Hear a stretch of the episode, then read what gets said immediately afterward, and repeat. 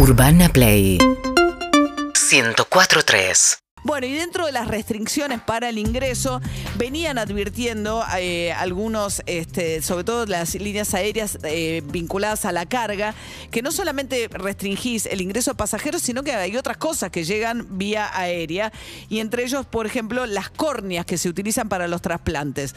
El médico oftalmólogo Roger Saldívar está en línea, es director científico del Instituto Saldívar. ¿Cómo le va, doctor? Buen día. ¿Cómo estás, María? Un placer. ¿Cómo andamos? Bueno, ¿qué pasó con las córneas? Bueno, eh, a ver, este, ha sido dos días, bueno, y medio bastante movido con esto. eh, y felizmente porque se visibiliza una situación que es importante y, y el primer principal perjudicado es el paciente. Así que vamos a hacer todo lo posible para que esto eh, se resuelva eh, construyendo y que no vuelva a pasar. Lo importante es que eh, las córneas, como bien decías, eh, al disminuir la oferta de vuelos, eh, lo que pasa es que esas córneas empiezan a tener mucho más complejidad en, amalgamar toda esta logística que es tan crítica en los tejidos, en donde, como bien decías, generalmente lo transportan vuelos comerciales que también hacen carga. Entonces, eh, al disminuir tanto la frecuencia, está pasando mucho que eh, córneas que vienen a destino, por supuesto a Argentina, con la cancelación de vuelo están quedando de alguna manera varadas y tienen que volver al banco de córneas. No, ¿Cómo es el tema de la donación de córneas? Perdón, no sé nada. Eh, ¿Uno se anota? la mayor, ¿Por qué vienen de, de- No. de afuera? Lo- mira, lo, acá hay, hay- está bueno que lo preguntes porque se hizo un trabajo increíble con la ley Justina, me parece que ha sido de las leyes más importantes que ha implementado Argentina últimamente. Es una ley que, que básicamente en honor a, a una chica, Sí. bueno, Justina, que, que necesitaba un trasplante urgente. Eh, Que hoy falleció esperando un corazón, creo, Justina, y sus padres después movilizaron la, una modificación en la ley de trasplantes para hacerlos más fluidos, ¿no? Exactamente. Hoy, hoy todos somos donantes a menos que manifestemos lo opuesto. Eso ha hecho que la oferta de córneas sea mucho más importante. ¿La Ya córnea que es como el revestimiento externo del ojo? Claro, la córnea es la capa, exactamente, lo, lo más superficial que tiene el ojo, eh, es, justamente lo que uno se puede tocar, y es lo que eh, la córnea es un tejido vivo que tiene una capa, que es la capa más interna, que eh, con el pasar de los años se va desgastando y muchas veces en algunas personas que tienen patología pierde su transparencia. Entonces, ya sea ese el caso o en personas que tienen patologías, ya sea por debilidad o distintas condiciones, eh, que, que hace que la córnea sea muy débil, hay que reemplazarla. Es algo Y- eh, relativamente común que se hace con, de, de una manera cotidiana. ¿Y las córneas, perdón, todos depende- somos compatibles con todos, con las córneas?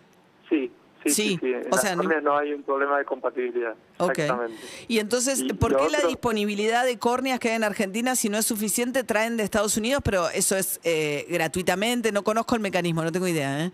No, eh, el mecanismo es el siguiente. Las córneas que hay en Argentina, que obviamente gestiona el INCUCAI, que toda córnea que ingresa a Argentina es gestionada por el INCUCAI, que hace un muy buen trabajo, lo destaco porque no quiero, quiero no quiero que se tergiversen mis palabras, nunca eh, critiqué ningún accionario del INCUCAI, no tiene absolutamente nada que ver en todo esto. Eh, el INCUCAI hace un trabajo extraordinario en todo lo que es la, la gestión de córneas locales. Eh, esto es un tema logístico. Cuando hay una córnea, esa córnea, eh, hay una lista de espera que según las condiciones va a su paradero final. Como hay eh, una oferta que no llega a suplir la demanda, lo que se hace es, hay, uno, hay, hay importación de córneas. Lo mismo pasa con las vacunas, pero sin tener que viajar. Entonces, personas que pueden acceder a una córnea de un donante en el extranjero, por ejemplo en Estados Unidos, que tienen eh, exceso de, de córneas porque tienen muchísima capacidad instalada para, para, para tener córneas a disposición. Esas córneas llegan a Argentina en un, en un, en un contenedor chiquitito, en una caja refrigerada, el Incucay los recibe y los distribuye en, en Argentina. Pero esas Entonces, córneas que se eh, consiguen en Estados Unidos son pacientes que pueden pagar por importar las córneas. Exactamente, son pacientes que de alguna manera eh, pueden acceder al servicio de tener una córnea del extranjero que lo hacen a través de un banco de córnea internacional.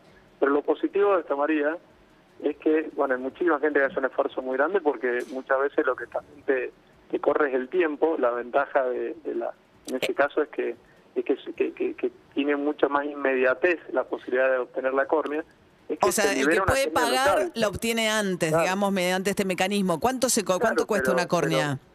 Pero, pero no, no lo llevaría por ese lado, María. no, pero está bien, también- no. Bueno, no lo digo. Sí. También libera una córnea local, que es muy importante. Hay, hay No, pero nadie está, nadie está, digamos, no, no estoy diciendo que esté mal, evidentemente está regulado, el Incucay lo permite, eh, hay oferta y alguien que tiene la posibilidad y el dinero puede acceder a, a- a, de manera más rápida, traerse la córnea y tener por mayor tiempo más calidad de vida, pero me preguntaba cuánto, si esto es caro, es accesible, no es accesible, no lo sé. Mira, ge- generalmente es- es caro, eh, eh, son, son procesos costosos donde en Estados Unidos intervienen muchas personas, interviene un cirujano ablacionando al cadáver, después eh, esa córnea se lleva al banco de córnea donde tiene un, pro- un proceso y después está el transporte. Ok. Eh, así que, exactamente. Bien, entonces, esto está solucionado. O sea, ustedes por este mecanismo tenían cinco córneas que tenían que llegar estos días. ¿Hubo alguna dilación, pero esperan poder solucionarlo? Claro, en realidad el, el que tenía las cinco córneas era el especialista de córneas del, del instituto que en su clínica iba a realizarla eh, y, y esas córneas volvieron al banco de córneas y bueno, se está intentando reprogramar la cirugía, pensar que hay gente que se traslada desde muchas veces del interior del país a Buenos Aires y tiene que Ah, esperar claro. también un tiempo, volver. Y la córnea todo- no se vence, no sé, no sé si estoy usando el término La córnea- correcto, pero digamos, este puede esperar. Las córneas tienen un tiempo de supervivencia, generalmente alrededor de 12, 13 días, eh, tienen un correcta, una correcta refrigeración, eh, pero pero como cada día cuenta, mientras antes Claro. uno la coloca, Sí, mejor claro. es, Bien. como todo. Bien, Roger Saldívar, no sé si quiere agregar algo. Yo creo que el concepto más importante y lo que sí me gustaría cerrar, María, es con que ayer he recibido múltiples llamados. eh, soy Yo soy una persona totalmente apartidaria, no, no, mi intención no fue para nada tirar tierra, sino todo lo contrario, eh, en pos de- de- del beneficio del paciente y para que no le pase al resto. Y se han puesto a disposición mucha gente, entre ellos eh, Aerolínea Argentina, que, que hoy en la actualidad no hace trasplante, no hace... eh, Transporte de córnea. de órganos, transporte de, transporte de córneas, y se ha puesto a total disposición como para que eh, se empiece a implementar, que creo que sería espectacular si eso ocurre, así tenemos más opciones Claro, de transporte que, que van a facilitar el proceso. Así que bueno, bienvenido sea todo el revuelo que se armó.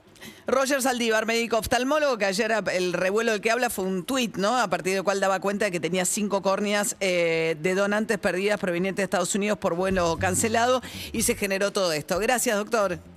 Muchas gracias, María. Hasta luego. 8 y 31 de la mañana. Seguimos en Instagram y Twitter. Arroba Urbana Play FM.